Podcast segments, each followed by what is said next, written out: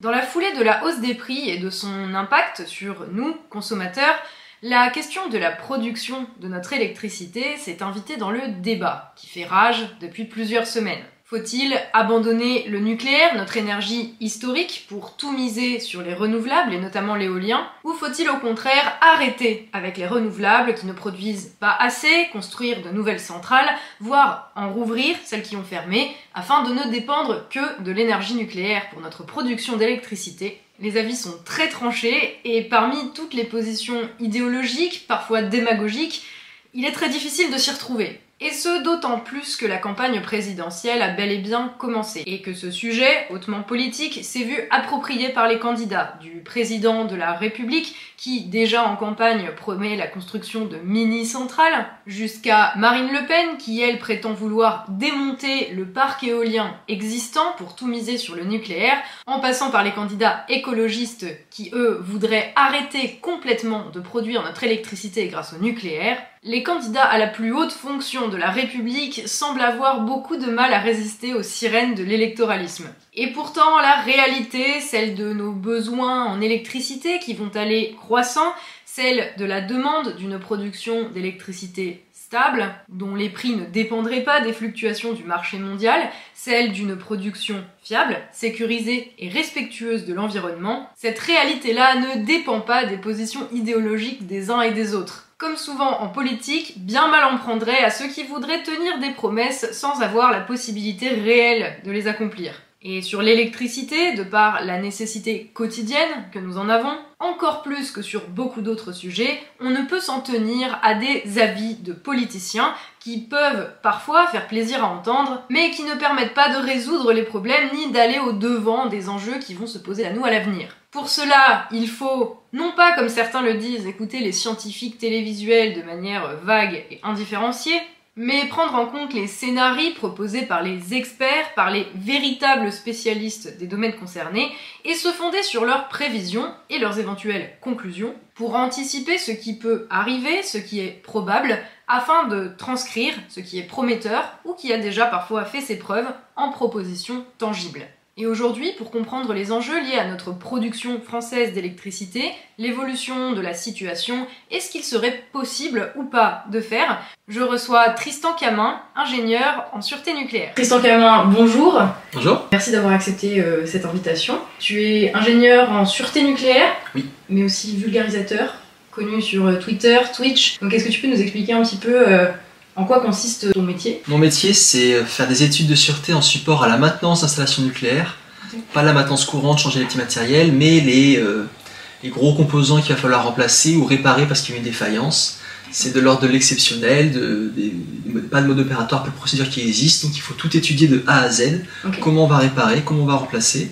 Et moi, j'étudie toute la partie risque nucléaire, non nucléaire sur ces opérations-là.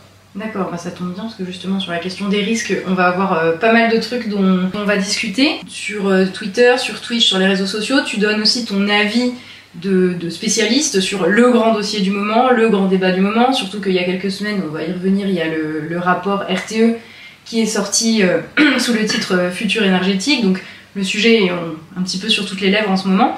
Donc comment est-ce que tu conçois, au-delà de ton travail, l'entreprise de vulgarisation que tu mènes à bien? Sur euh, les différentes plateformes À la base, c'est né d'un sentiment un peu de révolte quand j'ai découvert le, nucléaire un peu par hasard au cours de mon cursus universitaire, enfin d'études. Et euh, j'ai voulu m'intéresser à pourquoi c'était tant décrié, pourquoi il y avait tant de polémiques. J'ai commencé à regarder ce qui se disait côté anti-nucléaire. J'ai découvert un monde entre ce que moi je voyais par des professionnels du secteur dans un cadre vraiment très très rigoureux et ce qui se disait dans les sphères médiatiques, dans les groupes écologistes, parce que j'avais une sensibilité déjà écologiste au départ. Et donc, euh, très vite, je me suis dit, je, vais essayer. À mon échelle, je savais pas comment, sans aucune méthode, sans aucune. Euh, c'était encore avant l'émergence un peu du mouvement sceptique et tout, donc aucune, sans aucune méthodologie. Je, je vais essayer de faire un peu du debunk, d'apporter des contre-éléments, voilà. Et puis peu à peu, ça s'est structuré. J'ai pris un peu mes marques, mes habitudes, les... j'ai perdu, j'essaie de perdre les mauvaises, de garder les bonnes habitudes, voilà. Donc zététicien avant l'heure, on va dire.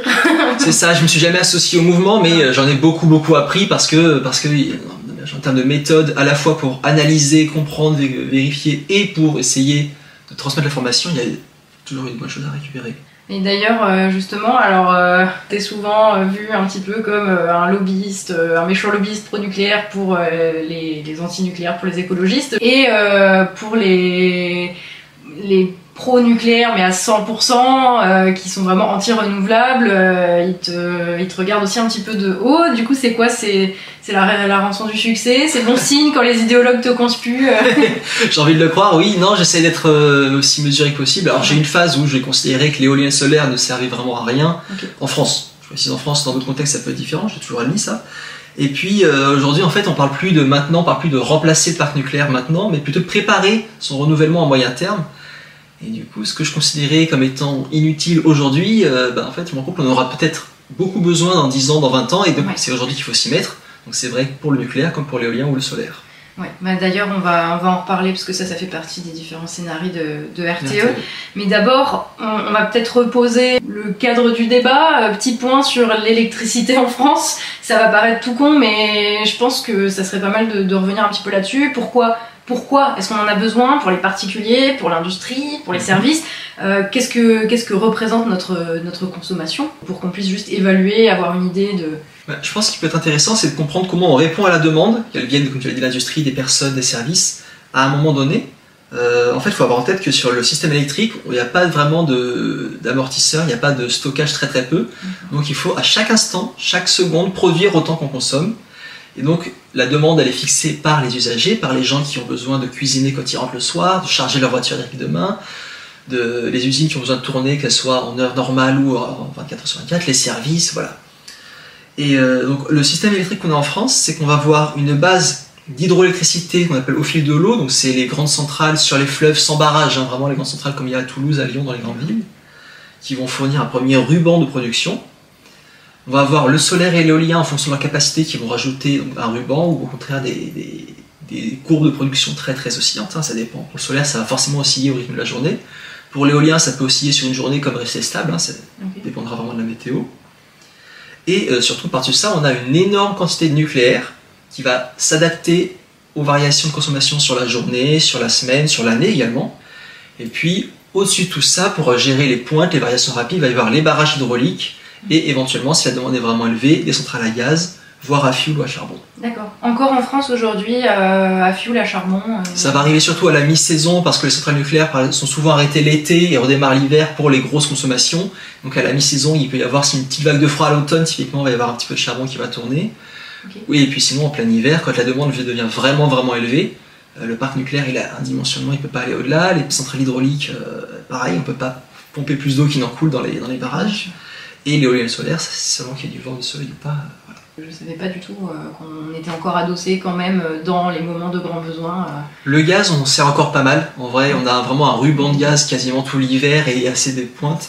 Le fioul et le charbon, c'est, enfin, le charbon c'est rare et le fioul c'est vraiment l'exceptionnel. Ça va être des pointes qui vont durer quelques heures, Ah oui, quelques jours dans l'année. sur, euh, Voilà. Tout ça, on le produit en France. La France, elle produit toute cette électricité dont on a besoin. On est en situation d'autosuffisance là, à l'heure actuelle. Quasiment, en fait, il n'y a que vraiment sur les très grosses pointes de consommation, on va devenir importateur de manière passager, mais l'essentiel du temps, la France exporte de l'électricité et en bilan net sur l'année, on est très largement exportateur. Je crois qu'on est le premier exportateur d'électricité au monde. Au monde. Devant les États-Unis même. on- Oui, parce que les États-Unis vont beaucoup dépendre des énergies fossiles pour leur électricité, donc ils vont pas forcément chercher à brûler du gaz pour, pour exporter l'électricité, ou surtout aux Canadiens d'un côté qui ont des barrages à foison, et au sud, au Mexique, qui ne sont pas beaucoup d'électricité rapportée à ce que fait les États-Unis. Les États-Unis sont un continent à part entière, donc ils ont plus de mal à exporter que nous qui sommes une brique au milieu d'un continent. Donc c'est quand même un atout euh, d'avoir euh, la possibilité d'avoir ça et en plus visiblement pilotable en fonction de nos besoins et pour répondre à la demande dans les moments euh, où c'est le plus compliqué. Ouais, il y a des fois on se met à importer l'électricité non pas par besoin, mais parce qu'il y a une surproduction, par exemple éolienne en Allemagne. Donc les prix de marché d'électricité vont aller s'effondrer. L'électricité va valoir zéro sur le marché, voire valeur négative. Donc là, on va préférer baisser, voire arrêter les centrales nucléaires pour importer l'électricité à un prix qui est tellement faible que c'est plus rentable que de, que de faire tourner nos centrales. Et arrêter une centrale, ça, ça, ça coûte pas cher, enfin, ça demande quand même euh, un petit peu de temps avant de financier réparer. n'est pas facile à trouver. Hein. Ouais. C'est que dans certaines circonstances de prix de marché, souvent c'est quand les prix de marché deviennent vraiment négatifs.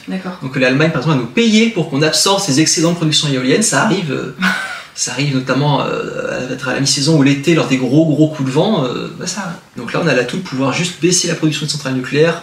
Généralement, on va éviter de les arrêter parce que c'est toujours des procédures, des compliqué de les arrêter. On peut le faire, hein, mais on va plutôt essayer d'en faire baisser la puissance de beaucoup de centrales à la fois pour faire une grosse diminution à l'échelle nationale et pouvoir importer. Mais justement, sur la, la question de la production euh, en France, donc c'est 71% de notre production électrique qui vient de l'énergie nucléaire. Alors ça suscite évidemment énormément de fantasmes, de peur, parce qu'on ne sait pas comment ça marche. Genre histoire de démystifier un petit peu, histoire d'être aussi informé en tant que citoyen, parce qu'après on doit voter finalement, et les positions de chacun sur le nucléaire, euh, elles sont quand même euh, assez déterminantes sur nos votes à tous. Mais euh, en même temps, en tant que citoyen, on n'est pas hyper bien informé sur la question, donc comment fonctionne une centrale nucléaire? Alors, c'est pas trop. Non, non, on va y arriver. Il faut, avoir en tête que ça ressemble à beaucoup de centrales qu'on appelle thermiques, donc centrales à charbon, à gaz, donc c'est souvent sur le même, un peu le même principe. Gaz, ça peut être différent, ceci dit. Euh, c'est qu'on va avoir l'objectif euh, ultime, c'est d'avoir un flux de vapeur à haute température, de vapeur d'eau à haute température de pression, qui va entraîner une turbine, qui va entraîner un alternateur et produire le courant. La question, c'est à chaque fois comment on produit cette vapeur? Est-ce que c'est l'eau qu'on envoie sur, un, sur dans une chaudière à gaz ou à charbon et qui va s'évaporer? Dans une centrale nucléaire, on va avoir un circuit d'eau qui. Donc, alors, préciser qu'il y a beaucoup de technologies centrales nucléaires différentes. Il y a une technologie qui est majeure dans le monde, c'est la technologie des réacteurs à eau pressurisée. Donc, je vais parler que de ça. C'est 100% du parc français, c'est 70% du parc mondial. Voilà, on va parler que de celui-là. Donc, on va avoir un circuit d'eau en circuit fermé à haute pression, haute température, 150 bars, 300 degrés, qui va être réchauffé par un cœur nucléaire. Je vais y revenir sur ce cœur-là. Ce circuit d'eau va passer dans des échangeurs de chaleur qu'on appelle les générateurs de vapeur. Dans ces échangeurs, il y aura un autre circuit d'eau qui va circuler, pas d'échange de matière, un qu'un échange de chaleur entre les deux. Mm. Et ce deuxième circuit, qu'on appelle le, secondaire, va passer sous forme de vapeur, entraîner la turbine. Un troisième circuit ouvert sur l'environnement va liquéfier la vapeur après passage dans la turbine, et ça va recycler comme ça. Donc le premier circuit fermé, le deuxième circuit aux vapeurs fermé, et le troisième circuit, lui, est ouvert sur l'environnement. Les panaches d'eau au-dessus des centrales nucléaires qui ont des tours, par exemple, c'est ce circuit-là. Je reviens sur mon premier circuit, le circuit primaire. Euh, comment est produite la chaleur dans le cœur nucléaire?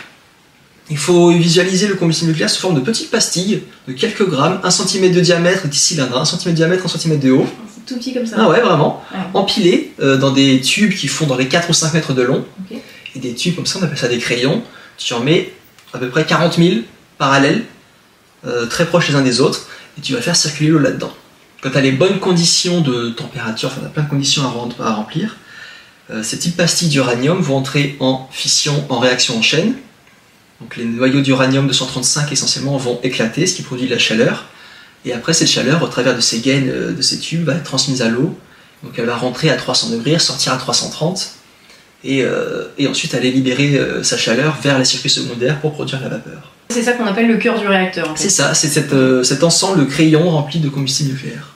Ok, mais du coup, ça dégage, au final, il n'y a, y a pas, de, pas de liquide radioactif qui sont déversés dans l'atmosphère, parce que c'est vrai que c'est une des, des questions euh, qu'on entend souvent, qui fait un petit peu peur ou quoi. Bah, le combustible est vraiment sous forme de crayon solide. Euh, par contre, des plusieurs phénomènes physiques vont faire que dans le circuit primaire, il va y avoir un peu de radioactivité qui va se transmettre. D'accord. Parce que les métaux vont absorber, les neutrons du circuit, les, pardon, les métaux du circuit vont absorber des neutrons qui viennent de la réaction en chaîne, et ça va les transformer en métaux radioactifs, faiblement, mais un petit peu, et qui vont être ensuite un petit peu corrodés par l'eau. Donc le circuit primaire, il faut considérer qu'il est assez radioactif. C'est pour ça que le circuit de vapeur, c'est ça, le circuit de vapeur, lui, il est physiquement indépendant, il n'y a qu'un échange de chaleur et pas de matière. Après, il faut avoir en tête que le circuit primaire, il y a des traitements chimiques qui sont faits dessus pour le purifier, le garder à la bonne chimie, la, le bon pH, la bonne concentration de bord, enfin bref. Et du coup, ça, ça va produire des effluents qui ensuite sont traités par ce qu'on appelle une station de traitement des effluents, qui sont radioactifs. Donc il y a des déchets radioactifs ont été produits déjà issus du circuit primaire. Voilà. Avec des conséquences potentiellement dangereuses sur l'environnement, sur la santé, euh, des gens qui se trouvent à proximité Comment ça se passe? Le, bah, le gros de la radioactivité va être piégé dans des résines de filtres ou dans des boues, des choses comme ça, mais il y a une partie qui va être qu'on accepte de rejeter dans l'environnement, soit sous forme liquide, soit sous forme euh, aérienne. Et du coup, les exploitants, en l'occurrence EDF en France, qui est le seul exploitant de centrale nucléaire, doit regarder, doit contrôler déjà l'ensemble de ces rejets en temps réel, en moyenne hebdomadaire, en moyenne journalière selon les rejets et étudier comment ils se répartissent dans l'environnement, dans l'eau qu'on boit, dans l'eau que boivent les animaux qu'on mange, dans les champs, dans l'air juste, et évaluer la dose de radioactivité que va recevoir la population la plus exposée. Et il faut avoir en tête que pour une centrale nucléaire, on est autour d'un millième de la radioactivité naturelle. D'accord. Ah oui, ça va. C'est pas. Non, mais parce que c'est vrai que la question des justement des rejets, des effluents. Non, il faut, faut pas avoir peur de dire oui, il y a des rejets, qu'il faut regarder leur impact, le surveiller en continu. Et euh, on sait qu'il n'y a aucun sujet sanitaire derrière, parce, mais parce qu'on surveille, parce qu'on contrôle, parce qu'on sait ce qu'on fait. Et d'où l'intérêt d'ailleurs d'avoir euh, un, État en tout cas qui, qui, met des normes, qui régule tout ça, parce que sinon. Euh, mm. ça peut potentiellement être dangereux. Et non seulement qui fixe des normes, mais en plus qui va avoir des, des agences indépendantes d'EDF et qui vont pouvoir aussi faire des contrôles de rejet, des contrôles dans l'environnement, pour vérifier que toutes les modélisations qu'on fait des, doses que reçoivent les personnes sont, euh, sont basées sur quelque chose de concret. Tu parles de l'agence de sûreté nucléaire En l'occurrence, l'autorité de sûreté nucléaire va fixer, des, euh, va fixer les normes, les autorisations de rejet, et c'est l'Institut de radioprotection et de sûreté nucléaire, qui est l'expert technique en fait hein, de l'autorité, qui va lui plutôt aller faire les mesures, faire les rejets, faire les évaluations. Sur la question de la sécurité des centrales, alors euh, au-delà des questions de, fuite et de pollution, le truc qui revient quand même régulièrement, c'est euh, oui mais Tchernobyl, oui mais Fukushima. Est-ce que potentiellement ça pourrait arriver en, France? Ce sont deux questions qui sont incroyablement différentes et ça les gens n'ont pas conscience.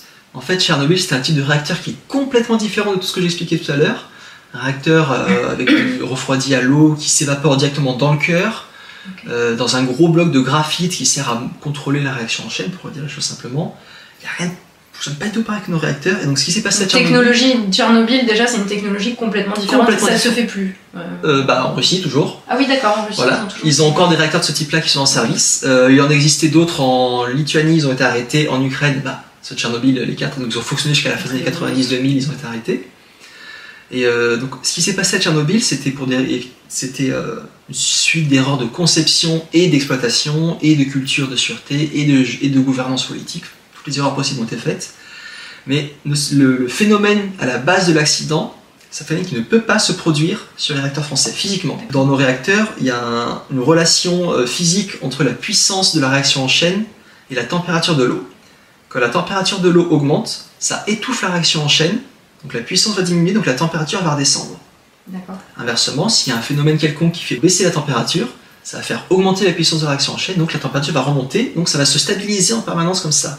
Et ça se fait de manière physique instantanée quasiment. Hein. Dans le cas de Tchernobyl, il y avait un cas de figure, une situation, une configuration où c'était l'inverse. Si la température augmente, la puissance augmente, donc la température augmente, hein, donc la puissance augmente, et ce en l'espace de quelques millisecondes, et c'est comme ça qu'ils se sont retrouvés dans cette configuration-là, pour des erreurs de conception, pour des erreurs humaines, a déclenché une réaction en chaîne extrêmement brutale, extrêmement rapide, qui a conduit à l'explosion du réacteur. Ok. Donc euh, voilà, dans nos réacteurs, cette configuration-là instable n'existe pas. Donc c'est matériellement impossible qu'il y ait un Tchernobyl français. C'est ça. Concrètement. C'est même pas euh, genre non, non, mais on a tout bien fait, on a tout bien réussi. C'est pour des raisons physiques. Physiquement pas possible. il y a un autre phénomène, c'est qu'après l'explosion à Tchernobyl, il y a eu le feu du graphite des réacteurs il n'y a pas de graphite dans nos réacteurs. Ok. Il fin de l'histoire, des bunkers terminés. Non, voilà. En fait, Tchernobyl a, eu très peu de conséquences sur la sûreté nucléaire en France parce que c'est tellement différent, tellement tout ce qu'on n'aurait jamais fait que il n'y avait pas de, pas de leçons à en tirer pour nous. Fukushima, c'est notre histoire.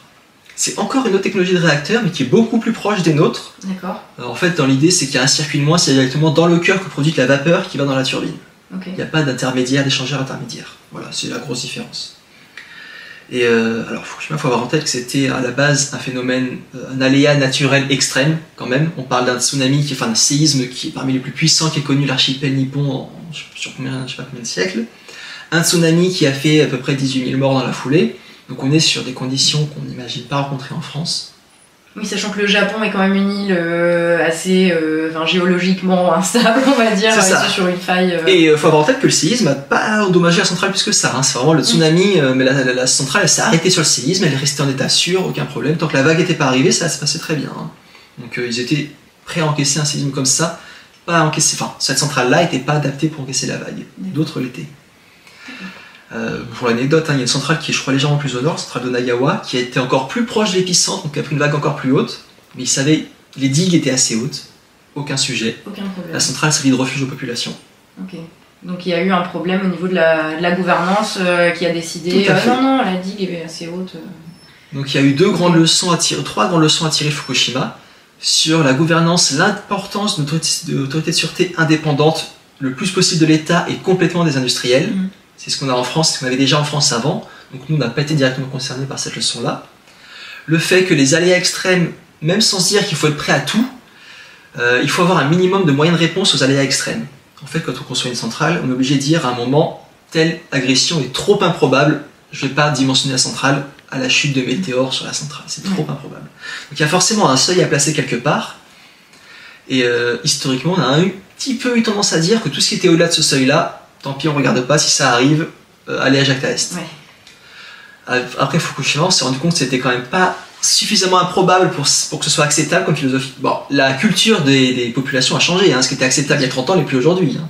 Et donc on a, on a dû, en France, s'adapter, on continue à s'adapter aujourd'hui d'ailleurs, pour que même les aléas extrêmes au-delà de ce seuil, on ne soit pas parfaitement dimensionné à gérer, mais on sache remédier à la situation, assurer le minimum vital pour éviter la catastrophe. D'accord. Voilà. Et la troisième leçon, c'était comment on gère les populations en cas d'accident majeur, euh, parce qu'à Fukushima, ça a été fait incroyablement mieux qu'à Tchernobyl.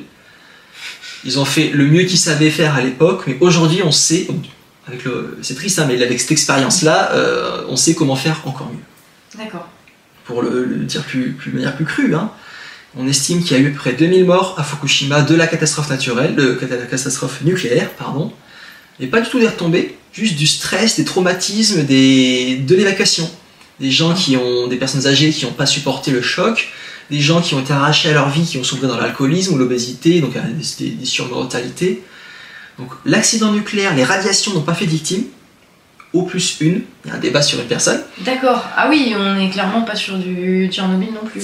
Les autorités ont quand même fait leur boulot euh, dans la foulée de, la catastrophe. Aujourd'hui, c'est comment on gérerait mieux les évacués, les évacuations, pour éviter d'avoir, euh, comment on aurait pu éviter d'avoir des morts dans la population évacuée. À cause du stress et des traumas. C'est fou. Donc on évacue moins des gens. Un exemple, une personne qui a 60, 70 ans, euh, qui a sa petite vie proche de la centrale, est-ce que ça vaut le coup de l'arracher à tout ça parce que à cause des retombées, elle risque de contracter un cancer dans 20 ans? Est-ce que ça vaut le coup de risquer de la tuer sous choc ou de l'arracher à tout ce qu'elle a alors qu'elle a déjà très peu de chance de, de très peu de chance elle n'est pas sûre de vivre assez longtemps pour le cancer radio-induit et le temps de se développer avec une probabilité de, moins d'un pour cent en plus. Hein. On est sur des, probabilités très très faibles de cancer, de, enfin des surprobabilités très faibles. C'est des questions éthiques que pour le coup les scientifiques, même auxquels les scientifiques ne peuvent pas vraiment répondre, c'est plus euh, les, pour le coup c'est aux politiques, euh, à ceux qui prennent les décisions, euh, de prendre ça en considération en tenant compte de mm. la vie aussi des, des, populations concernées, de la culture je ne sais pas, par exemple au Japon, ce qui se fait, ce qui ne se fait pas euh, sur ces questions-là. Le, rôle des scientifiques, ça va être de dire le plus tôt possible en cas d'accident, voilà, telle population risque d'être exposée à telle dose, avec tel risque pour leur vie, à telle échéance. De savoir produire toutes ces données de la manière la plus synthétique et efficace possible pour que les politiques décident, ok, ces personnes-là on les évacue, celles-là tant pis, enfin on leur laisse le choix. on leur laisse le choix, oui voilà. leur dire non, bah non, toi tu restes là. On imagine la faire ça, bien sûr. moyen quand même. Est-ce qu'on, bah, de toute façon, une autre, les gens ont toujours le choix, hein, s'ils refusent de chez eux, on va pas les y arracher. Bien sûr. Mais on va leur, ce qu'il faut, c'est aussi dire, donner aux gens les éléments pour eux-mêmes faire le choix, quoi. Ouais. Voilà, si, si vous déménagez, vous rentrerez chez vous peut-être que dans 5 ou 10 ans, euh, si vous restez, aucun problème. Par contre, vous aurez, au lieu de 30% de chance de mourir d'un cancer dans les 30 ans, vous aurez 32-33%. Mm. Après, aux gens de faire leur arbitrage. de faire leur avis, de se, faire leur avis. Euh, un peu morbide quand même. oui, bah oui, mais on parle de gestion d'accident grave, donc euh, faut, bah oui. Faut, faut, pas nier le risque. on a beau tout faire pour le maîtriser, être très confiant sur le fait que ça se produira pas, faut être en mesure, si ça se produit quand même, d'y répondre. Bien sûr, de toute façon, la sécurité avant tout, surtout sur un sujet comme celui-là. Et puis c'est important aussi justement que chacun sache à ce moment-là quel est son rôle que euh, justement les politiques, on leur demande pas euh, de trouver des solutions comme ça sorties d'un chapeau non plus. Euh, il y a des gens qui sont là dont le travail est précisément d'aiguiller ces choix, ces décisions, ces décisions importantes là. Donc, c'est toute la philosophie qu'on a en sûreté nucléaire à la base. Un des fondamentaux de la sûreté nucléaire, c'est ce qu'on appelle la défense en profondeur. Alors, sans rentrer en détail, juste la version simple, c'est tu fais tout pour prévenir un accident. De bout en bout, vraiment, tu analyses tous les risques, tu mets toutes les redondances qui va bien mais tu postules quand même qu'il va se produire et qu'il va falloir limiter les conséquences. Voilà, c'est comme ça qu'on doit raisonner normalement euh, quasiment systématiquement. Donc c'est cette philosophie-là que j'applique là à ce que je te dis. C'est bien, c'est ma philosophie de vie ça. Se préparer au pire, mais euh, s'attendre au meilleur quand même. Enfin voilà, tout faire pour que le meilleur se passe. Ça me plaît bien. Ok, euh, bah sur, le, sur, sur la question des... Si, peut-être revenir sur les, les déchets, parce qu'on parle quand même, on entend pas mal la question de l'enfouissement des déchets. Enfin, moi je suis de la Meuse, et euh, à Bure, il y a euh, ce, cette ZAD ce, où les gens sont légitimement inquiets de savoir ce qui va se passer, parce que l'on enfouit des déchets sous terre, chez eux, parce que c'est dangereux. C'est bien sécurisé que ça va pas s'échapper dans le... Moi actuellement je vis dans le Cotentin, les déchets qui sont destinés à CIGEO ils sont à côté de chez moi, ils sont à même pas 20 bornes aujourd'hui. Mm. Ça les dérange pas plus que ça ces gens-là, donc euh, hein, ils se posent moins la question. Attends mais c'est quoi ce troisième bras qui Non en vrai les déchets c'est euh, pour nous c'est complètement transparent, mais à l'échelle de l'usine qu'il y a dans, la, dans, le, Cotentin c'est rien les déchets. Plus sérieusement, euh, faut avoir en tête que les déchets qu'on a produits ou qu'on produira en France, c'est euh, dans les 30% déchets très faiblement radioactifs, donc on sait très bien gérer dans les sites de stockage en surface. Ça prend un petit peu de place, il faut, il faut anticiper le fait que bientôt le site actuel il sera plein, il va falloir l'agrandir. Il n'y a pas d'enjeu sanitaire particulier, c'est même pas une installation nucléaire site de stockage. Ils sont tellement peu radioactifs que c'est même pas une installation nucléaire. Voilà. Il y a 60% des déchets, c'est des déchets qu'on appelle de faible et moyenne activité à vie courte. C'est des déchets qui sont assez radioactifs pour qu'on les gère avec pas mal de précautions mais à une échelle de temps qui est compatible avec les sociétés humaines, qui on dit couramment que leur, euh, leur radioactivité tombera à un niveau négligeable euh, naturel, quoi, en maximum 300 ans. Ok, donc, c'est demi-vie de... Demi-vie de maximum 30 ans. On dit qu'en général, on dit demi-vie, donc euh, en l'occurrence 300 ans, on arrive au niveau de la radioactivité naturelle. donc 300 ans, c'est ce qu'on va utiliser pour des déchets plastiques, des déchets industriels classiques, souvent beaucoup plus pour les déchets industriels d'ailleurs. Donc c'est pour ça, ceux-là on les stocke pareil en surface, il y a un site à côté de chez moi justement qui est fermé depuis 94 et euh, un autre qui est en cours de remplissage dans l'eau. Mais à l'échelle d'une vie humaine, quand même, 300 ans. Euh, oui, mais la société, la société industrielle se gère pas à une échelle de vie humaine, de toute façon. Hein. Voilà, c'est aussi simple que ça. C'est les toutes les infrastructures qu'on construit dans lesquelles on vit, elles sont pas à l'échelle d'une vie humaine. bien sûr. D'où l'importance d'ailleurs euh, que les, les, gens qui sont chargés de prendre les décisions euh, anticipent, mm. pas simplement pour, euh, pour leur réélection, quoi, mais mm-hmm. pour les générations qui, qui, arrivent. Sur tous ces déchets-là, on a, on a des gestions à long terme qui se passent assez bien, il n'y a pas trop de sujets en vrai. Ensuite, il y a quasiment 10%, donc là j'ai fait 30%, 60%, je suis à 90% déjà. On va dire qu'il y a un peu plus de 5%, j'ai un peu arrondi hein, les nombres, un peu plus de 5% de déchets qui sont peu radioactifs mais à vie longue. Mm. Cela, c'est beaucoup de déchets historiques des premiers réacteurs nucléaires qu'on a eu en France. Mm. On n'a pas encore mis en place de solution pour les gérer. Ah. Il va falloir les gérer au long terme. Et on pourrait, on pourrait faire du stockage profond, je vais revenir sur le stockage profond, mais c'est très cher pour des déchets peu radioactifs. Donc on cherche quelque chose d'un peu plus optimal, tu vois. Actuellement, ils sont entreposés en surface, là où ils ont été produits, euh, c'est pas un grand sujet. Et puis enfin, on arrive sur les 3% de déchets qui concentrent 99,9% de la radioactivité ceux qu'on dit de moyenne et haute activité à vie longue. Cela, pour l'essentiel, aujourd'hui, on sait très bien les gérer. Euh, dans dans des, généralement dans des puits ou dans des, ce qu'on appelle des alvéoles tout en longueur, qui sont ventilés, qui sont en convection naturelle en général, en surface ou à très faible profondeur. C'est quelque chose qui est très très sûr, très performant, pas très coûteux, et qu'on pourrait tout à fait envisager, pérenniser. Euh, alors, les infrastructures, ça ne rend pas des millénaires. Donc il faudrait tous les 100, 200 ans, 300 ans ressortir les déchets, refaire des, entreposages, les reconditionner les déchets, les y remettre. Mais c'est quelque chose qu'on pourrait, c'est tout à fait euh, techniquement acceptable et envisageable de faire ça. Le truc, c'est qu'on parle de le renouveler tous les 100 à 300 ans pendant des millénaires, des, générations et des générations à plus raconter. Donc la philosophie, la décision qui a été prise, euh, qui a été construite en France et dans plein de pays en fait euh, au fil des décennies. En France, ça a vraiment commencé avec une loi en 91, cette histoire-là. C'est de dire prolonger comme ça de génération en génération éternellement, c'est enfin quasiment éternellement, c'est pas acceptable. Donc on veut mettre au point une solution pour stocker définitivement ces déchets qui se passent d'intervention humaine à jamais. C'est là qu'on en vient à la géologie, au stockage en couches géologiques profondes, dans des formations rocheuses qui ont des propriétés mécaniques, chimiques, thermiques, enfin, telles que les, les radionuclides vont rester confinés. Ah oui, puis si, enfin, avec les mouvements, ne serait-ce que des plaques tectoniques ou, enfin, dans, les régions, ça, ne les fait pas bouger quoi. Enfin, non, non. stocker à des endroits bien précis quand même. Dans les, oui, voilà, c'est ça. Dans, les... on choisit une région qui est géologiquement stable et la tectonique, euh, dans ces régions-là, se gère sur des dizaines de millions d'années. Or, nous, on parle d'un stockage sur 100 000 ans en vrai. Donc là, l'échelle géologique, c'est rien la durée qu'on veut mettre. Donc, euh, quand on va construire les tunnels pour faire les entreposages, euh, donc on va, je, vais reprendre on, va stocker ces déchets-là dans des formations géologiques qui sont quasiment imperméables, très très peu perméable, donc le temps que la radioactivité se diffuse vers l'environnement, Parce que ça marche comment en fait? Du coup, la radioactivité, elle, euh, elle fuite à travers les matériaux. a priori non, c'est pas trop un sujet de fuite de la radioactivité en elle-même. Les, les emballages, alors, pour les déchets les plus radioactifs, c'est vitrifié, c'est une sorte d'obsidienne, donc c'est quelque chose qui est extrêmement stable. Et dans tous les cas, c'est dans des emballages en inox, éventuellement enrobés de béton, donc c'est quelque chose qui est très très imperméable. D'accord. Donc c'est pas que la radioactivité va fuir en elle-même, c'est que les roches sont saturées en eau, et cette eau va progressivement au fil des millénaires ronger le béton, corroder l'acier, même l'inox, ça va le corroder un jour ou l'autre, et c'est cette eau qui va ensuite venir lécher les matières radioactives et se charger en radioactivité.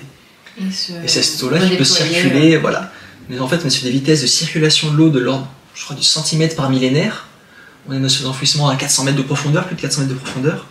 Donc le temps que la radioactivité, que l'eau transporte la radioactivité vers le vers l'environnement, et encore que pour les radionucléides qui peuvent se dissoudre dans l'eau, hein, Ok. c'est pas le cas de tous, euh, bah, la plupart sont juste plus radioactifs. Parce que la radioactivité, ça diminue naturellement avec Ouais. le temps. Voilà. Donc c'est toute l'idée qui est derrière le stockage géologique. Une fois que c'est fermé, que c'est scellé, euh, on n'a plus besoin de s'en occuper. Les générations futures. Alors on va essayer de pérenniser la mémoire, mais les générations futures pourraient juste oublier complètement le site. Ça n'aurait aucune incidence. D'accord. Voilà. Oui, parce que d'ici 100 000 ans, c'est même pas dit que notre espèce soit encore, euh, Oui. soit encore en vie. L'objectif que nous a fixé l'autorité de sûreté nucléaire, c'est de pérenniser la mémoire sur 500 ans. Ce qui n'est pas déraisonnable rétrospectivement. Voilà. Donc si on fait vraiment un gros effort de mémoire, de la connaissance du site, des matières, des dangers, on, on espère les pérenniser sur 500 ans.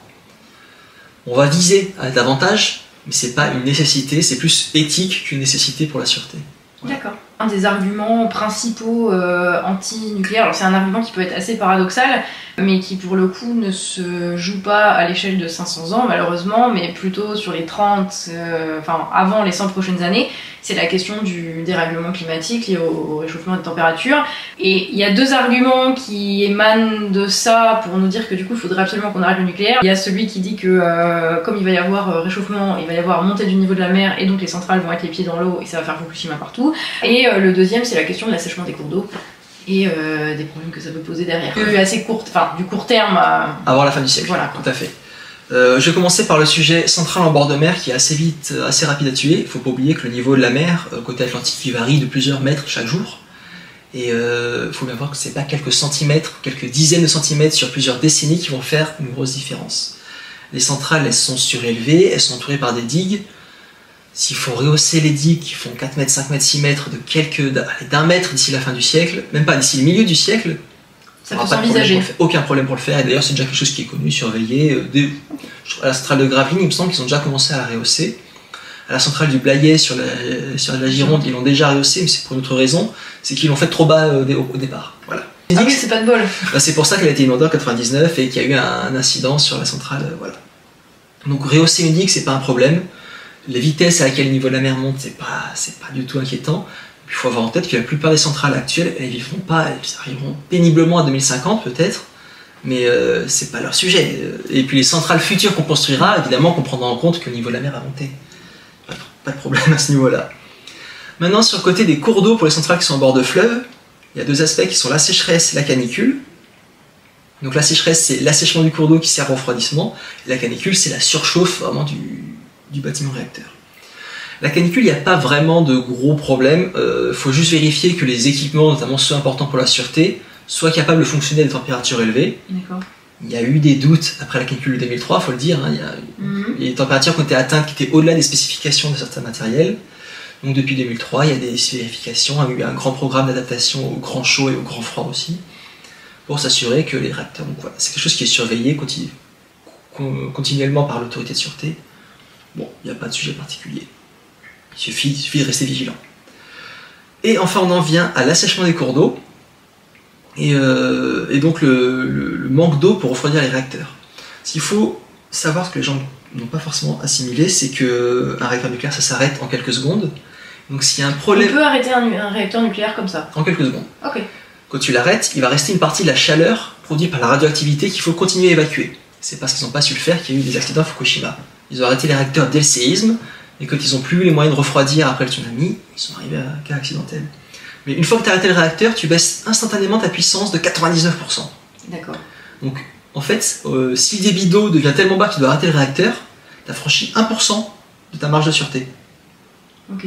Voilà, vu que t'as baissé, euh, plus que 1% de ta puissance de, thermique, t'as Mhm. plus que 1% de ta chaleur à évacuer.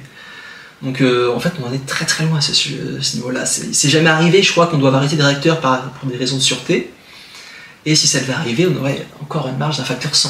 Et puis, a, a priori, euh, s'il y a sécheresse, euh, ça se prévoit aussi sur des mois à l'avance. Et on peut anticiper quand même. Oui, en général, euh, pas trop mal, surtout que oui, plus tu arrêtes tôt le réacteur, moins ta puissance est évacuée. Mais en fait, le gros sujet, c'est plutôt des, des vagues de chaleur qui vont faire que l'eau des fleuves va être trop chaude. Pas pour la centrale, mais Pour pour, la la vie. Voilà, exactement, ouais. pour la vie aquatique. Et du coup, tu, la réglementation veut qu'on évite de surchauffer encore plus l'eau dans des centrales, ou de l'évaporer ou de la surchauffer. Et c'est pour ça qu'on arrête de plus en plus souvent des réacteurs l'été, c'est pour éviter Ouais. de, de débouillanter, euh, j'exagère, hein, on pas Ouais. l'eau à 100 degrés, hein, mais pour éviter de surchauffer la, la vie aquatique. Et qu'on Et, se retrouve avec euh, des cadavres de poissons qui flottent. euh, Bah ça, ça arrive euh, Ouais. même sur les cours d'eau sans centrale. Là, C'est vrai. C'est vrai. Voilà, donc c'est vraiment ça. Les arrêts de réacteurs, c'est pas pour des raisons de sûreté, c'est pas pour des raisons d'incapacité à refroidir le réacteur, c'est pour protéger la biodiversité. Donc D'accord. s'il y avait un sujet de sûreté nucléaire, bon, tant pis, on accepterait de surchauffer les poissons, vaut mieux ça qu'un accident nucléaire. Mais Bien en fait, sûr. là, c'est pas du tout cette question-là qui se pose. Ok. Bah, c'est plutôt rassurant en fait tout ça. On va passer peut-être à la, à la deuxième partie de, de cet entretien, qui est au-delà de la question de comment fonctionne, euh, comment fonctionne l'énergie nucléaire en fait dans la production d'électricité, euh, sur la manière d'anticiper comment les, besoins vont évoluer dans les années à venir. Et euh, là-dessus, en tout cas sur la production d'électricité euh, qui vient du nucléaire, en France, ces dernières années, elle a diminué. On est passé de, je plus, un 76% en 1995 à aujourd'hui on est à 71% euh, de notre électricité qui vient du nucléaire. Euh, Ça paraît faible, mais comme on parle de chiffres absolument énormes, Mhm. euh, voilà, en France on a quand même fermé une centrale entre temps. c'est Fessenheim, c'est l'an dernier, je crois. 2020, oui. 2020. Euh, donc ce qui va encore euh, faire baisser la part du nucléaire dans notre mix électrique. Euh, est-ce que c'est une bonne chose ou est-ce que c'est une erreur selon toi euh, de, de fermer des centrales, de, La- de diminuer la part du nucléaire pardon, Dans notre mix mix électrique? La, la part, elle a baissé pour deux raisons, au numérateur et au dénominateur. Le numérateur, c'est, alors aucun n'a fermé Fessenheim, mais surtout c'est euh, la production nucléaire dans l'ensemble qui a baissé parce que les centrales sont en maintenance, parce qu'il y a eu des grands programmes d'arrêt pour le, grand carénage, donc on a juste moins produit. Et les dé- dénominateurs augmentent parce qu'on produit de plus en plus d'énergie éolienne et solaire, donc même si la consommation et si la production nucléaire restait égale, vu qu'on produit plus d'électricité au total, ça ferait baisser la part. Voilà. Donc euh, ça c'est quelque chose d'un peu euh, subi. Que les productions renouvelables augmentent, c'est pas une mauvaise chose, et que la part nucléaire, enfin que la production nucléaire baisse, c'est quelque chose qu'on subit, euh, qu'on regrette d'ailleurs, hein, c'est pas forcément une bonne nouvelle, mais c'est pas le fruit d'une décision. D'accord. L'arrêt des réacteurs, par contre, ça oui. Surtout euh, sur Jean Fessenheim, c'est une décision politique, hein, c'est pas une motivation de sûreté qui a été derrière, c'est vraiment le gouvernement qui s'est engagé, Macron qui s'est engagé, euh, lorsqu'il s'est quand présenté en 2017, euh, à continuer la promesse de, de Hollande et Royal de 2012. Donc ça oui, c'était une erreur parce qu'aujourd'hui, la question qu'on se pose, c'est comment on va produire notre électricité à l'horizon 2030, 40, 50 Une demande qui va sûrement être en hausse parce qu'on doit sortir des énergies fossiles, donc basculer au moins en partie vers l'électricité. Potentiellement, on parle de réindustrialiser la France, donc encore plus de demandes. Et donc, euh, on a besoin d'énergie bas carbone et euh, de, faire durer les centrales nucléaires, de préparer leur renouvellement. Et donc, un arrêt prématuré, ça paraît complètement aberrant, cette lumière-là. Notre besoin d'électricité va augmenter, notamment du fait qu'on va rechercher des alternatives donc aux fossiles, au gaz, euh, au charbon, euh, et que euh, pour le moment, en tout cas, l'éolien, le solaire ne peut pas pallier l'augmentation des besoins. Donc d'où la nécessité de se poser cette question. On va forcément nécessiter une augmentation drastique de la production d'électricité pour, pour couvrir ces besoins. Le truc, c'est qu'une centrale, on peut peut-être arrêter un réacteur en, en une minute, mais une centrale, ça se construit pas en trois jours, ni même en trois mois. C'est sûr, ça produit beaucoup plus qu'une éolienne. Euh, potentiellement, si on se projette sur l'avenir, ça peut nous permettre de, de couvrir nos besoins. Enfin, peut-être, je ne sais même pas. C'est toi qui vas me le dire. Mais c'est aussi beaucoup plus loin à construire. Oui. Donc, euh, combien de temps? Et si, euh, concrètement, par exemple, si maintenant on lance la construction d'un EPR tout de suite, on peut espérer quoi comme production et dans combien de temps? Faut, faut re- recontextualiser le parc nucléaire actuel. Il a été construit dans l'année fin 70 jusqu'à début 90, le gros des années 80, à une vitesse qui était complètement dingue. On a, mis en service jusqu'à 5 ou 6 tranches, je crois, des meilleures années. Donc tranche, c'est un réacteur plus euh, la partie conventionnelle. C'est un réacteur en fait. D'ailleurs, euh, Paris complètement fou euh, à l'époque Probablement, ouais. de, de- de la France. les... Mais c'était une époque où on avait une industrie qui était très euh, gros, grosse croissance. C'était la fin des Trente Glorieuses, mais quand même, c'était voilà, une époque où la France était une, une grosse puissance industrielle. C'était quelque chose de jouable. Aujourd'hui, on n'est plus un pays d'industrie. On a en plus des exigences de sûreté. Oui, bah, je- voilà. on, Ça a, peut changer. on a des exigences de débat public, de sûreté qui ont été beaucoup plus renforcées, beaucoup plus exigeantes. Donc forcément, on ne pourra pas faire aussi vite, aussi euh, décider aussi brutalement qu'à l'époque. Donc ouais, aujourd'hui, si on décide aujourd'hui de lancer des constructions de réacteurs, on parle de réacteurs qui seraient probablement en service dans 10 ans au mieux, 15 ans plus probablement. Si maintenant, par exemple, ils disent oui, allez, on construit euh, X nouvelles centrales, donc c'est Ouais, 10-15 ans minimum. C'est ça, le temps de finir les études, de faire valider par l'autorité de sûreté, de faire le débat public, le débat parlementaire. Hmm. Alors, il y a des choses qu'on peut paralléliser. Hein. On peut commencer à faire le terrassement en même temps qu'on valide le dossier de sûreté, des choses comme ça. Mais Donc ça nous amène à 2035 et la hausse de la demande en électricité, elle va pas attendre. elle commence. Elle commence Voilà. elle va pas nous attendre. ouais. On en revient au débat qu'il y a aujourd'hui entre renouvelables et nucléaire. Est-ce que le débat a même lieu d'être? Puisque on va peut-être pas avoir le choix. En fait, le rapport RTE là qu'on a mentionné, il fait état de plusieurs scénarios qui disent que on va pas couper au fait de devoir faire les deux quoi. Déjà parce que les, les centrales actuelles elles sont elles se déclassent. Enfin, Au bout d'un moment, elles- c'est ce que tu as dit tout à l'heure, elles seront plus opérationnelles dans euh, 10, 20, euh, 30 ans. Et euh, donc de toute façon déjà il va falloir refaire, euh, reconstruire ou remoderniser celles qui existent déjà, qui vont plus tenir très très longtemps. Et si on veut en faire d'autres, c'est encore plus quoi. Enfin, c'est... Là, ce qui se ressort du rapport RTE, c'est que ce sera déjà pas mal si on arrive à maintenir la puissance totale. D'accord. Avec le vieillissement des centrales actuelles qu'on va prolonger, mais une certaine limite, et les cadences de construction qu'on peut espérer, si on arrive à maintenir, aujourd'hui on est à 50, euh, non, on est à 60 gigawatts à peu près, Mhm. et RTE nous dit dans le scénario le plus optimiste sur le nucléaire qu'on peut arriver à 50 et quelques, je crois, en 2050. Donc on n'est même pas, Ah on n'est oui. même pas parti pour maintenir la capacité nucléaire actuelle. Voilà. C'est chaud. C'est chaud, mais voilà, on a construit dans des, dans des Ouais. délais records, donc ça va s'arrêter dans une fenêtre de tir Mhm. qui est très très resserrée aussi. Même s'ils ne vont pas tous s'arrêter au même âge, donc ça va un petit peu se lisser, mais euh, on ne pourra pas reconstruire à la vitesse à laquelle ça va s'arrêter. Euh, donc là, il faut vraiment se poser la question. Enfin, c'est même pas juste se poser la question. En fait, c'est faut prendre des décisions de manière assez urgente là. C'est la principale conclusion de RTE, c'est quel que soit le scénario, ils présentent trois scénarios avec 100% renouvelable à l'horizon 2050-2060, trois scénarios avec renouvellement du nucléaire plus ou moins important. Quel que soit le scénario qu'on adoptera, il y a urgence. C'est hier qu'il faut décider. Oh la vache. Et donc ça veut dire euh, déployer. De toute façon, tous les scénarios ont à peu près le même point de départ. Il va falloir accélérer sur lancer des nouveaux champs de réacteurs nucléaires, prolonger les actuels et accélérer sur le solaire, sur l'éolien, terrestre et marin. Tous les scénarios partent à peu près, enfin, sauf ceux qui sont sans nucléaire, hein, mais euh, qui sont très très très euh, à risque d'échec. Voilà, pour dire les choses euh, poliment. Parce que euh, tu crois pas à la possibilité, euh, comme disent les écolos, de, de la sobriété énergétique ou euh, plutôt que de chercher à produire pour répondre aux besoins, il faudrait juste avoir moins besoin. C'est- Il y a eu plein de débats sur les trajectoires de consommation, de demande que projette RTE, et aussi bien des gens qui disent oui, avec la sobriété, on peut faire 100 TWh de moins, que des gens qui disent il va falloir réindustrialiser, on va faire 300 Ouais. TWh de plus. Mais indépendamment de quelle, est la, quelle sera la consommation, il y a la tendance qui reste vraie, qui est que sans nucléaire, ce sera plus compliqué. Mm. C'est ça qu'on parle de 500 ou de 1000 TWh, ça restera vrai que ce sera plus compliqué de les remplir sans nucléaire qu'avec. Avec donc plus de défis sur la flexibilité. Flexibilité, c'est un grand mot valise qui cache beaucoup de choses. Ouais. Plus d'exigences sur interconnexions, plus de stockage qui n'est pas forcément encore au point, une dépendance importante au gaz sans nucléaire avec la promesse qu'on décarbonera le gaz à terme. Voilà, donc tout ça, c'est des paris sur un enjeu qui est comme énorme, qui est notre euh, euh, sécurité d'approvisionnement électrique et euh, bah, la décarbonation. Donc moins on prend de risques sur des paris hasardeux, enfin, après je, je, je raisonne peut-être trop en ingénieur sûreté, hein, mais euh, moins on prend de risques, mieux ça m'arrange moi sur des enjeux pareils. hein. Plus ça arrange aussi peut-être les Français qui seront contents euh, d'avoir accès à une, à une, une production électrique euh, fiable et de qualité quand même quoi. Ouais, puis en plus, ce que nous dit RTE, c'est que les scénarios les moins risqués sont aussi les moins coûteux. Ouais. En termes d'investissement réalisé, on- alors, on- les gens s'affolent pour les 20 milliards de l'EPR sur 30 ans. Là. Et on- euh, RTE nous parle d'investissements pour les systèmes électriques qui sont de l'ordre de 50 milliards d'euros par an, on est sur des sommes qui sont monstrueuses. Alors, entre les scénarios, ça varie pas énormément, mais ceux où on compte sur le nucléaire sont moins incertains et moins demandeurs en investissement que ceux sans nucléaire.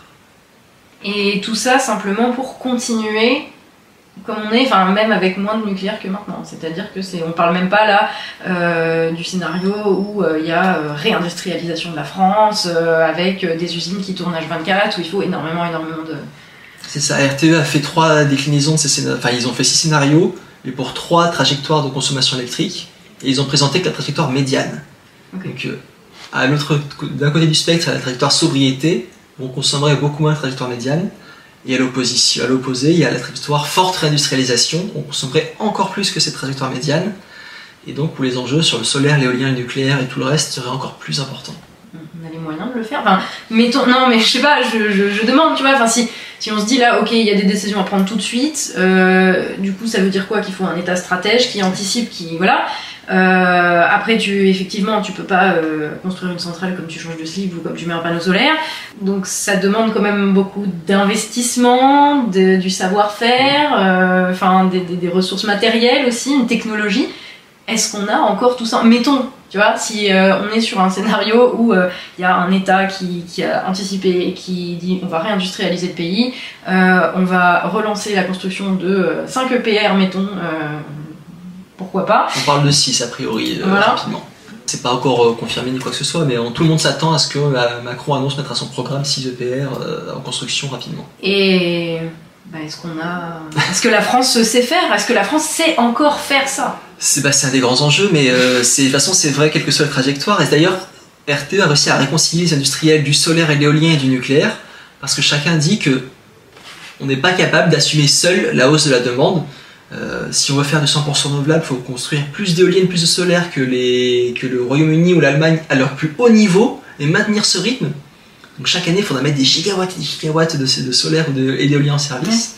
Et les industriels du solaire et de l'éolien disent Oula, oula, oula Ah, même eux, ils, parce qu'ils pourront pas suivre. C'est ça. Et euh, même les industriels du solaire et de l'éolien sont partisans de garder, de relancer un peu le nucléaire pour répartir un peu la charge industrielle la charge financière aussi, parce qu'il faut financer, même si c'est des investissements qui vont ah être euh, sûrement rentabilisés, il faut quand même allonger l'argent à un moment.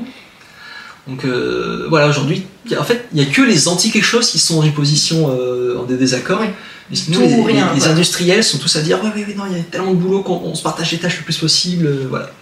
Ah, c'est positif, ceci dit. Ça veut dire que tout le monde veut tout le monde veut et tout le monde a conscience qu'il suffira pas de, il y aura pas de, il suffit de quoi.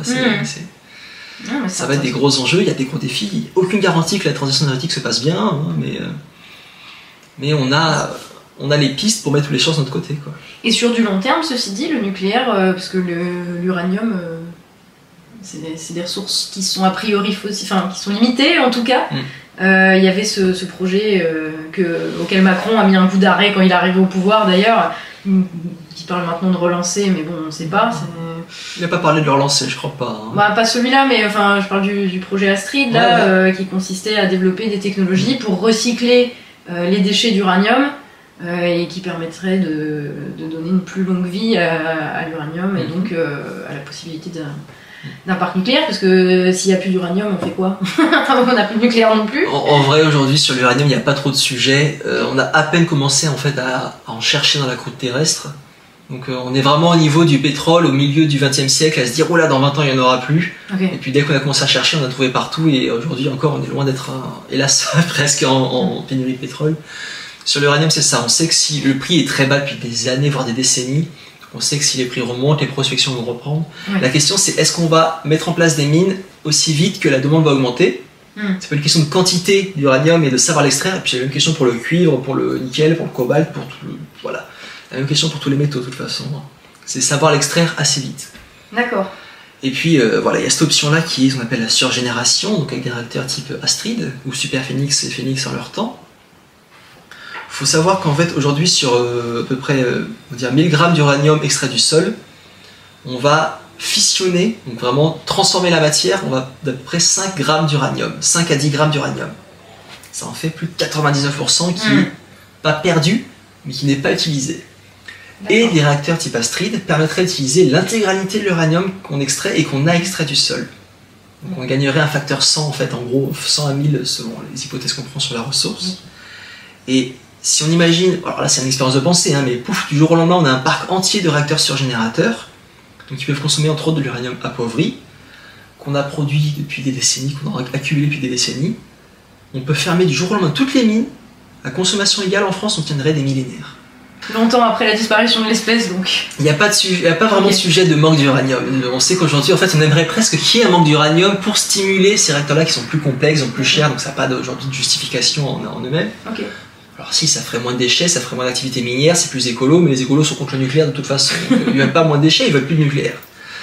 Mais euh, voilà, sur le très long terme, on peut raisonnablement parier sur un parc, des, des parcs mondiaux de surgénérateurs pour les grands pays du nucléaire, et donc pas de problème de, de ressources avant. Au-delà de la pensée humaine, quoi. Du coup, euh, le slogan euh, le nucléaire, une énergie d'avenir, euh, c'est vrai quoi. Ouais, c'était déjà le slogan d'Asimov il y a, je sais pas, 40 ou 50 ans. Et il était en avance sur son temps. Et je pense que, ouais, en fait, le nucléaire est peut-être apparu un petit peu en avance sur son temps. Et c'est peut-être maintenant qu'on va rentrer dans, un, dans un ère, une ère nucléaire. Parce que la France a toujours été un peu l'outsider à ce niveau-là. On était un peu le Mm. cas particulier. Les pays les plus nucléarisés dans la France dépassaient rarement que 50% de leur mix électrique. Alors nous, on visait 80% à une époque. Mais euh, le gaz naturel ayant été une ressource abondante et très peu chère, le charbon encore plus, le nucléaire n'avait pas encore son heure de gloire, et maintenant qu'il est question de forcer la sortie du charbon et si possible du gaz naturel, c'est peut-être le moment. Euh, c'est peut-être aujourd'hui que le nucléaire est l'avenir et pas il y a 50 ans en fait. Ah. Bon, alors là, c'est mon vœu d'optimisme. hein. Ouais, non, mais du coup, c'est c'est encore un. Voilà, c'est une raison d'être fier, euh, d'être fier de la France aussi, quoi. non, mais c'est Bah, si on arrive euh, à retrouver l'excellence qui fut la nôtre, hein, parce qu'aujourd'hui la France elle est plus vraiment. euh, un- enfin, on est en train de se laisser dépasser sur des tas des tas de sujets, que ce soit sur les réacteurs, le commerce, les, les recherches. la euh, recherche et le recherches, développement ouais. aussi, beaucoup, malheureusement. Est-ce qu'on arrivera à retrouver euh, au moins une partie, sans redevenir les leaders mondiaux, on n'est pas obligé d'être les leaders, mais si on arrive à, avoir, à conserver, voire à retrouver une bonne place, ce serait quand même une belle fierté. Ouais. Ne serait-ce qu'un pays qui tourne euh, avec, euh, avec une perspective d'électricité euh, fiable, si pilotable. à euh, réindustrialiser euh, tout ça sans, sans augmenter le recours, et surtout en le diminuant en fait aux énergies fossiles, parfait, parfait. Ça ferait plaisir. Ouais. On en revient au, au rôle, malheureusement, j'ai envie de dire, des décisionnaires et des politiques. Tu y crois aux annonces du, du candidat Macron hier alors, va construire de nouvelles centrales ou ces centrales miniatures, là, qu'est-ce que tu en penses de ça du coup Moi, je suis un, un ingénieur, je suis très très matérialiste. Tant qu'on me dit pas combien de réacteurs, où, à partir de quand et comment on les finance, pour moi, il n'y a pas d'annonce. C'est des promesses qui n'engagent que le, le, le- le président, le campagne, enfin Le l'homme- candidat. l'homme de campagne, voilà, le candidat, merci. Oui, donc euh, tant qu'il n'y a pas de concret. euh, C'est ça, c'est une promesse de campagne. En vrai, ça fait plaisir de, de- que ça se décomplexe à plein de niveaux politiques, que ce soit alors à gauche, il y a Roussel qui est un peu tout seul, mais quand même, jusqu'à jusqu'au centre droite et la droite, euh, enfin, moi, il n'y a plus que euh, finalement l'Europe Écologie Les Verts et c'est l'Union Populaire maintenant. Oui, Mélenchon. enfin Mélenchon. Voilà, il n'y a plus qu'eux qui sont contre le nucléaire. Et, PS, euh, qui sont un peu dans une zone de flou, euh, de programme en général, je crois. Oui, qui est sur leur identité, même de manière générale. euh, bon, voilà. Et sinon, voilà, le discours politique s'est bien décomplexé sur le nucléaire. Ouais. Maintenant, il va falloir attendre la vraie campagne et les élections pour avoir des vraies décisions, des vraies annonces, mais ça reste positif. Bah, les, la- la- ça s'est décomplexé et même euh, les, les Français en fait ont pris conscience ces dernières années de, de l'importance aussi d'avoir euh, d'avoir euh, du, nucléaire. Je sais plus, c'est le sondage les Français et le nucléaire là fait par Mm. Orano et BVA. Donc aujourd'hui, il y a quand même, c'est énorme, hein, encore 58% des Français qui pensent que le nucléaire contribue au dérèglement climatique et à la production de dioxyde de carbone, alors que pas du tout en vrai, mais enfin Extrêmement peu. mais si, oui, voilà, si, si on considère que respirer produit du CO2 et que, contribue, que ça contribue au dérèglement climatique, ok, mais ça fait quand même presque 6 Français sur 10, mais c'est quand même euh, presque 10% de moins qu'il y a deux ans, Mm. euh, ne serait-ce que ça. Donc euh, les mentalités changent pas mal là-dessus. Bah, L'industrie nucléaire, c'est pas caché quand tu as vu le sondage d'il y a deux ans de dire on va faire une grosse campagne de communication sur la- le rôle nucléaire dans la transition, enfin dans la décarbonation. bien sûr. Et les politiques, euh, pas certains, notamment Macron qui a retourné sa veste sur le nucléaire il y a un an, euh, ont, ont pas mal joué aussi. Ah, C'était il y a un an, c'est moins que ça même peut-être. hein. Le grand discours au Creusot euh, de, de- déclaration d'amour au nucléaire, c'était je crois le 12 décembre, c'était en décembre 2020, donc euh, ça va faire Ah, un ouais. an. ah oui, ça va faire déjà un an. Ouais. Mm. Alors qu'il y a à peine un an, on a fermé Fessenheim quand même. Ouais, oui, là c'était juste l'année de la fin de Fessenheim, il a dit j'aime le nucléaire, le nucléaire est le, nécessaire à la France. Je bah oui. C'est le en même temps. Ouais, Et puis l'année avant, il avait donc arrêté le programme Astrid euh. De surgénérateur. Ok. Et les mini, euh, les mini réacteurs là. euh, Ça, c'est un truc qui est très très à la mode, mais plutôt côté développement. Aujourd'hui, il n'y a, il y a pas de. Quelques chantiers, il y a quelques chantiers qui ont commencé dans d'autres pays, mais euh, c'est. euh, L'idée, c'est un peu d'a- d'appliquer le, le- le New Space, ce qui s'est passé dans le, dans le spatial, au nucléaire, avec des petites entreprises qui arrivent de nulle part, qui rompent avec les grands acteurs Ah oui. et qui veulent proposer de nouvelles technologies, de nouvelles façons de voir les choses, de nouvelles conceptions de l'industrie. Et donc là, ce qu'ils proposent, c'est des réacteurs qui seraient produits en grande série de faible puissance. Faible puissance, ça de pouvoir être plus sûr, plus facilement euh, démontré comme étant sûr. Et on compenserait, euh, c'est plus cher à l'unité, mais on compenserait par la production en série. Donc c'est la promesse des Small Modular Reactors, des SMR. En France, on s'y est mis un peu sur le tard, euh, un peu pour suivre le mouvement, en disant à la base c'est pour l'export, parce qu'en France, on a plutôt intérêt à faire des gros EP, à des réacteurs de grosse puissance, qu'on a un gros réseau électrique. C'est pas très logique de faire des petits réacteurs à part, quelques tranches pour montrer qu'on maîtrise le- notre produit avant de l'exporter, par exemple. Mais là, bon, c'est une lubie apparemment de Macron, c'est de dire on va aussi construire des SMR pour la France. Si c'est en plus des EPR, ça permet d'avoir deux filières parallèles pour augmenter plus vite la capacité nucléaire, pourquoi pas? Oui, mais si c'est simplement pour dire euh, on fait quelque chose, alors qu'en fait c'est la startup nation euh, et comme tout le reste c'est une coquille vide, euh, c'est peut-être pas non plus le. Non. Bon après voilà, je, je suis pas je suis pas particulièrement optimiste, je suis pas contre. euh, après tout c'est quand même une proposition qui fait pour le moment. Hmm. Faut pas se faire trop d'espoir là-dessus, mais si on arrive à le développer et que ça marche bien, tant mieux, hein, c'est tout bénéf. Hmm. Ouais, mais bon, tant qu'on n'a rien de concret, euh, on reste méfiant, euh, surtout, enfin, surtout vu ce que l'expérience nous a appris ces dernières années vis-à-vis des promesses des candidats. Et hein, puis du nucléaire, hein, je rappelle souvent aux gens qui disent que RTE est un peu trop timoré sur le développement du nucléaire dans l'avenir. Je rappelle qu'il y a 15 ans de ça, on avait promis de faire un réacteur plus puissant, plus sûr, plus complexe, plus tout ce que tu veux, pour moins cher et plus rapidement que jamais. Donc, je parle de le père de Flamanville, hein, Oui, c'est oui, sûr, oui, évident. Donc des promesses euh, absolument démesurées, on sait les faire, il n'y a pas de souci, mais j'aime autant qu'on parte pas sur ce même philosophie que le père de Flamanville pour l'avenir quand même. Non, si euh, on pouvait euh, partir déjà en se posant la question des besoins du pays et comment on peut les remplir, ce serait peut-être déjà Ouais. pas mal. Bah, Voilà, bah, merci en tout cas Tristan Camin pour ton, pour ton éclairage, pour ton temps. Merci d'avoir accepté de répondre à, à- à toutes ces questions. Euh, J'espère que ça vous a plu, que c'était pas euh, trop technique. J'ai trouvé ça vraiment très très intéressant, très pertinent. Enfin, ça m'a permis en tout cas moi de, de comprendre un petit peu mieux concrètement comment ça fonctionne, euh, d'essayer d'envisager l'avenir aussi avec un petit peu plus de, de sérénité, même si... euh, Je dirais plus d'ambition que Ouais. de sérénité. oui, mais d'une ambition qui est sereine, qui est pas celle de l'urgence du désespoir, tu Mhm. vois, plus euh, ok, bah, va falloir se sortir les doigts du cul comme on dit, mais, euh, Mais on peut encore faire des choses. voilà. Donc euh, c'est sur cette note euh, positive, hein, je suis contente que voilà qu'il y ait eu cette note positive au moins à la fin. J'espère que donc cet entretien vous aura intéressé. Vous pouvez retrouver Tristan sur Twitter, sur Twitch. Je vous mets tous ses comptes en dessous, là, en bas de l'écran et dans la barre d'infos. Euh, vous pouvez bien sûr me suivre aussi sur les réseaux sociaux, vous abonner à la chaîne YouTube si ce n'est pas déjà fait. Je remercie aussi euh, les tipeurs qui me permettent de faire ce boulot, de développer la chaîne et euh, de vous proposer ce nouveau type de contenu. N'hésitez pas à débattre du sujet du nucléaire dans les commentaires. On se retrouve très bientôt dans une nouvelle vidéo. Et d'ici là, bien sûr, surtout, comme d'habitude, prenez soin de vous.